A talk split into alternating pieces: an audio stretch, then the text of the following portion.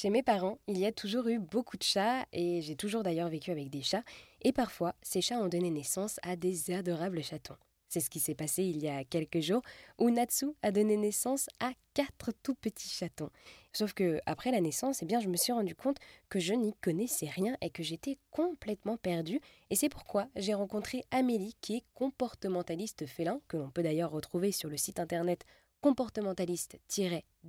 Et elle a répondu à mes nombreuses questions et m'a expliqué la période du sevrage. Alors ça se fait en plusieurs phases. Déjà, il faut compter que le sevrage qu'on pense être le bon, c'est-à-dire deux mois, n'est que le sevrage alimentaire. Le vrai sevrage psychologique et éducatif se fait à partir, et j'insiste sur ce mot, à partir de trois mois. En fait, euh, à partir de deux mois, les chatons sont capables de s'alimenter seuls en nourriture solide. Ils n'ont plus besoin techniquement du lait de leur mère. Mais ils n'ont pas encore appris tout ce qui était autocontrôle.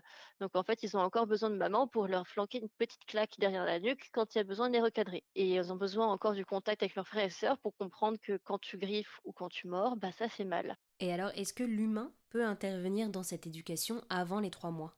L'humain peut intervenir, mais ne remplacera jamais une maman chatte. C'est ce que j'explique à toutes les personnes qui me contactent et qui ont des problèmes avec leur chaton qu'ils ont adopté beaucoup trop tôt pour X ou Y raison, bonne ou mauvaise raison, peu importe.